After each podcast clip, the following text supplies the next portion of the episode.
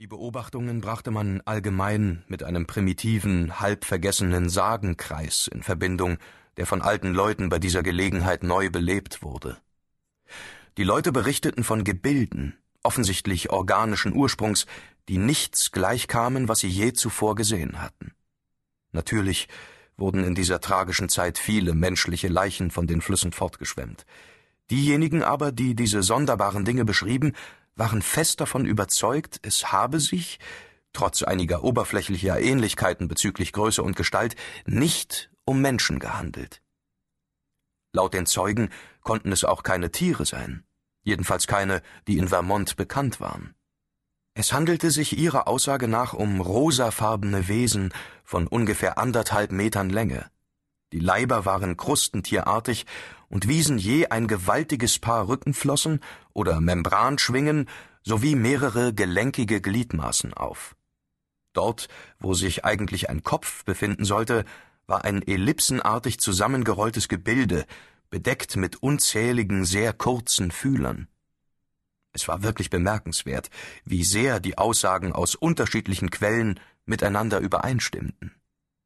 Allerdings wurde diese erstaunliche Tatsache dadurch geschmälert, dass die alten Legenden, die in früheren Zeiten im gesamten Bergland heimisch gewesen waren, mit ihrer morbiden, anschaulichen Bildsprache auf die Vorstellungskraft all dieser Augenzeugen eingewirkt haben mochten. Ich war zu der Schlussfolgerung gelangt, dass die Zeugen, in allen Fällen handelte es sich um naive und einfach gestrickte Hinterwäldler, in den reißenden Fluten zerschundene und aufgequollene Leichen von Menschen oder Vieh gesehen hatten. Die fast vergessenen Legenden ließen sie dann den bedauerlichen Opfern ein absurdes Aussehen verleihen. Die alten Überlieferungen waren unklar, schwer einzuordnen und der jüngeren Generation größtenteils unbekannt. Ihr einzigartiger Charakter war offensichtlich auf den Einfluss wesentlich älterer Erzählungen der Indianer zurückzuführen.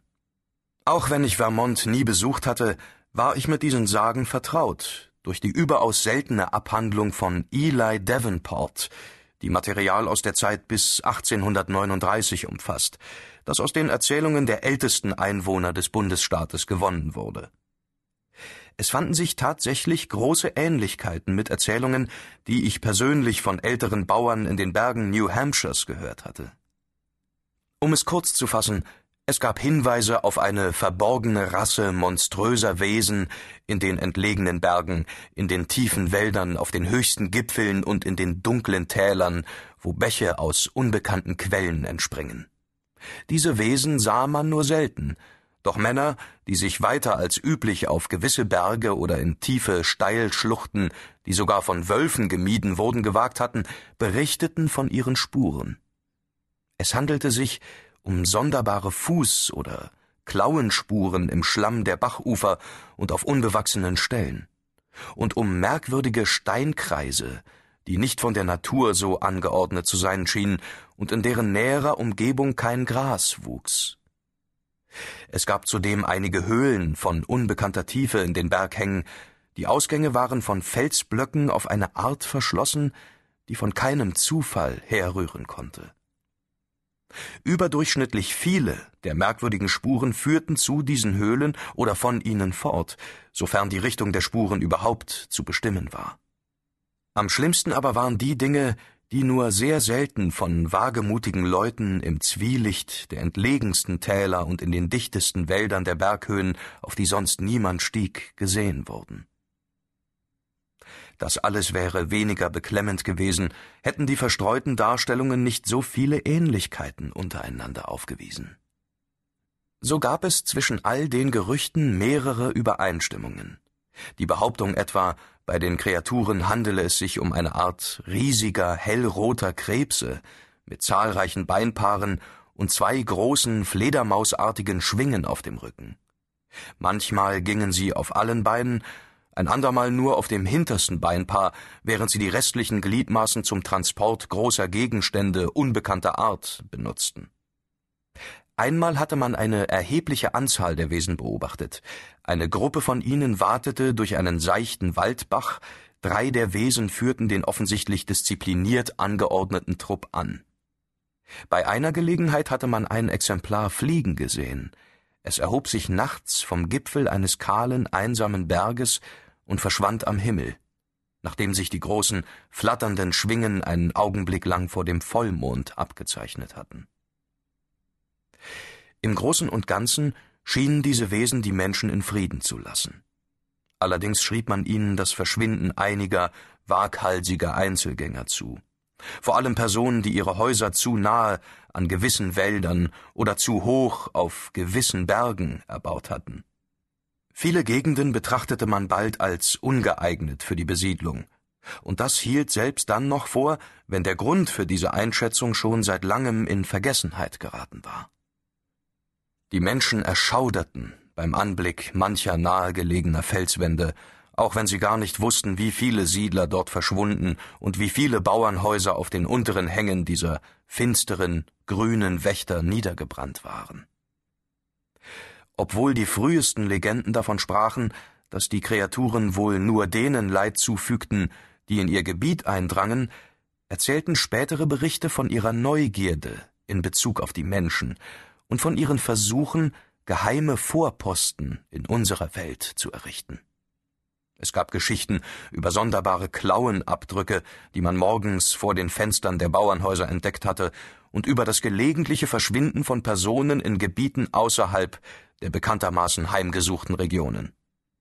Außerdem kursierten Gerüchte über summende Stimmen, die die menschliche Sprache imitierten und einsamen Reisenden in den tiefen Wäldern überraschende Angebote machten, und von zu Tode geängstigten Kindern, die im Urwald, der sich dicht an die Hintergärten drängt, etwas gesehen oder gehört hatten.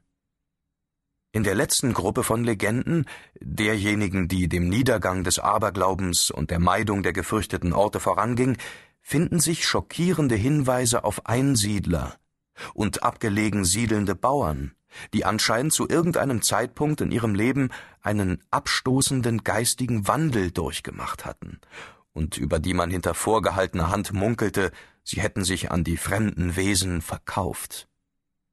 In einem der nordöstlichen Bezirke schien es um 1800 herum an der Tagesordnung gewesen zu sein, verschrobene und unbeliebte Einsiedler zu beschuldigen, sie seien Verbündete oder Abgesandte der verhassten Geschöpfe. Es gab natürlich unterschiedliche Erklärungen über die Natur dieser Wesen.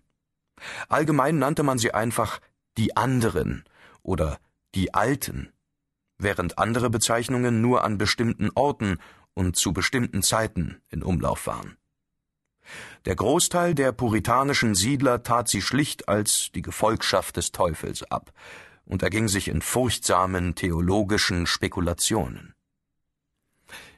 Diejenigen, zu deren Erbe die keltische Sagenwelt gehörte, vor allem der schottisch-irische Bevölkerungsanteil von New Hampshire und deren Landsleute, die sich im Zuge der Landzuweisungen durch Gouverneur Wentworth in Vermont niedergelassen hatten, brachten sie vage mit den bösen Feen und dem kleinen Volk der heimatlichen Sümpfe und Hügelfestungen in Verbindung und schützten sich mit Bruchstücken alt überlieferter Beschwörungsformeln. Die fantastischsten Theorien stammten jedoch von den Indianern.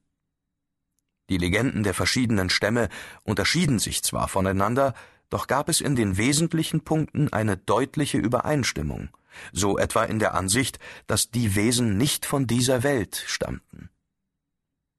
Die Mythen der Pennacook-Indianer vielleicht die folgerichtigsten und bildhaftesten von allen, sprachen davon, dass die geflügelten Wesen vom Sternbild des großen Bären herabgekommen waren und auf der Erde Minen in unsere Berge gegraben hatten, weil sie hier ein Gestein fanden, das sie in keiner anderen Welt erlangen konnten. Sie lebten nicht hier, so die Mythen, sondern unterhielten lediglich Stützpunkte und flogen mit riesigen Ladungen Gestein zurück zu ihren eigenen Sternen am Nordhimmel.